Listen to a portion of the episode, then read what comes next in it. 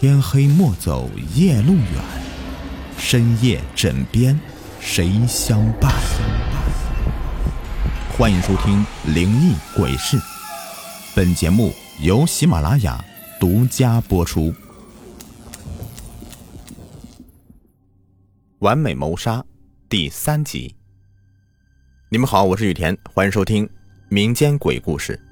今天故事名字叫做《吃到死》。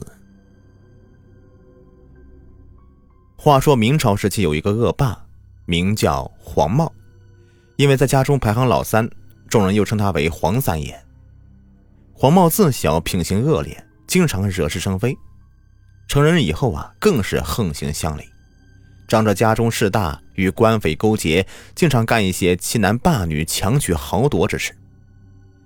但要说这黄茂最爱干的事啊，便是吃了。说他是一个吃货也不为过，什么天上飞的呀、地上跑的、水里游的，就没有他没有吃过的。但就是如此一个吃货，却怎么也吃不胖。这天，黄茂带领一众家丁在山林里面打猎。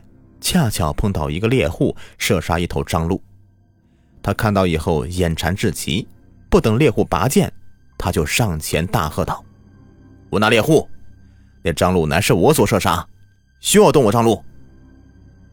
那猎户被黄茂这么一喝，给惊了一下，但却并未退让，他据理力争道：“这张路明明是我所杀，怎么会成了你所杀的呢？”我说是我杀的，就是我杀的。我身后这一众家丁都已经看到了。你们说这张禄是三爷杀的吗？黄茂身后的家丁们大声的附和：“这张禄就是三爷杀的，眼见着三爷一箭就射穿这张禄了。”啊，对，这张禄啊就是三爷所杀的。你是猎户，好不要脸，非说是你所杀。这猎户顿时气急败坏。怒火中烧，顿时骂道：“你们这群无耻之徒，强抢东西也就罢了，竟然还诬陷于我！”黄茂岂是善男信女啊？一听这猎户竟然如此辱骂他，他上前一脚就把猎户踹在地上，招呼身后家丁就把猎户给绑了起来，然后又招呼手下扛着张路兴高采烈回家去了。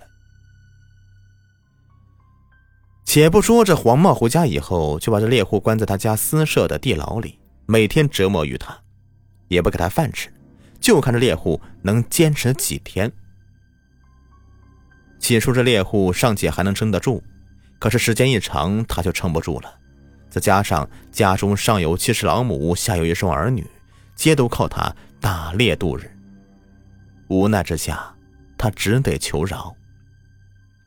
黄三爷。您就饶了我吧，那是都怪我一时糊涂，抢了您的东西。您就大人不计小人过，把我给放了吧。家里老母和孩子，怕是这个时候都已经饿死了。饿死了是吗？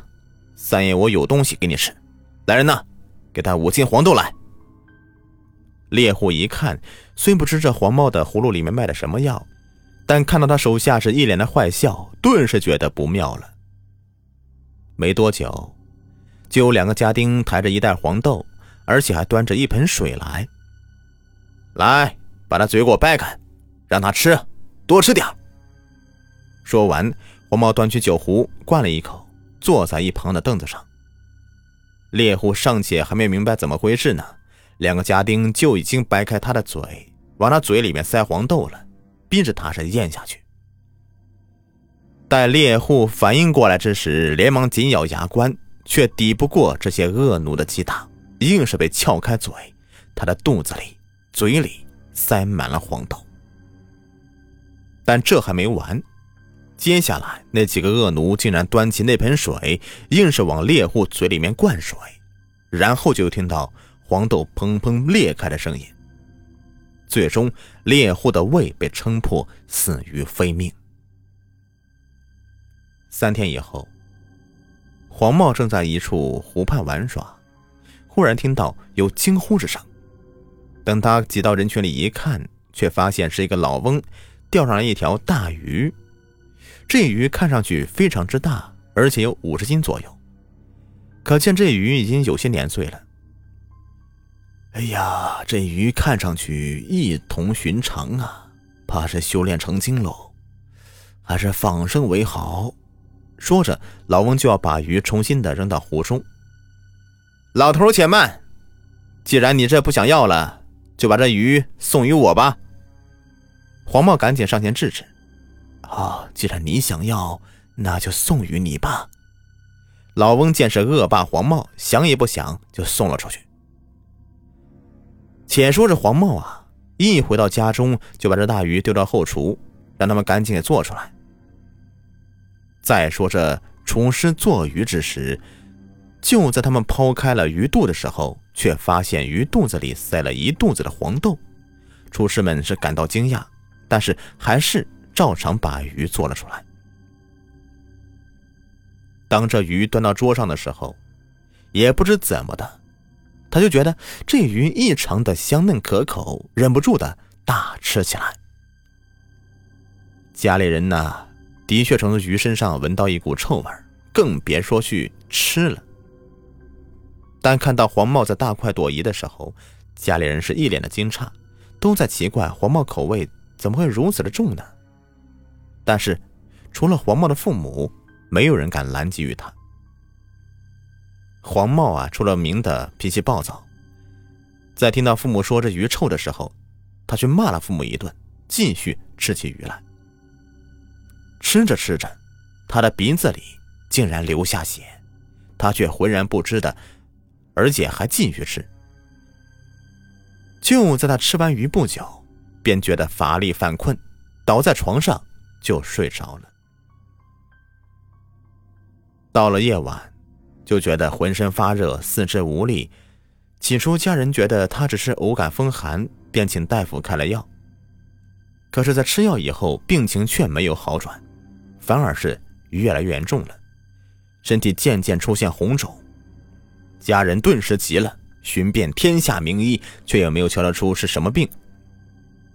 反倒在这耽误之下，更是加重黄茂的病情。全身肿胀的是越来越厉害了，然后就是皮肤肿胀流脓，实在是奇臭无比。后来家中人真正的意识到，这并非是得了什么病，恐怕是招惹了污秽之物了。听说城外有一道观，那道长最擅长的就是驱魔邪祟。黄茂父母赶紧派人去把道士请了过来。道士看到黄茂以后，却是连连摇头。对黄茂父母说道：“贵公子是否吃了不该吃的东西啊？”黄茂父亲想了想，回答道：“哎，最近呢，我儿不过是吃了一条大鱼而已。敢问道长，这又有何关系啊？”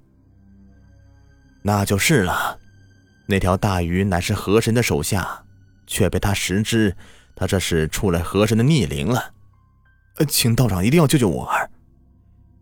黄毛父母当即跪下，道长想要多少香火钱都可以。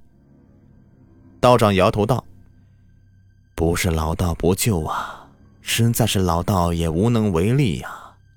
这可是河神之怒，老道就算是拼了身家性命，也斗之不过啊。”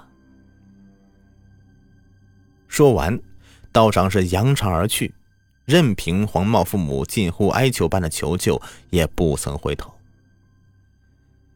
其实，在老道查看黄茂之时，就已经看出其中门道了。这正是那黄茂折磨致死的猎户，他死后化作冤魂，死的实在是不甘心呢。他要报仇，于是，在河神的帮助下化作大鱼，而那河神正是那钓鱼的老翁。之后的事情就已然明了。虽然整个事情的经过与老道所说的有些出入，但也不差其意。何况道长也的确是救不了他。这黄茂最终是死了，被自己一张嘴给吃死了。他这一死，十里八乡的村民们都是拍手称快，可见他实在是穷凶极恶之徒，也该得一死。好，故事已播完，感谢收听。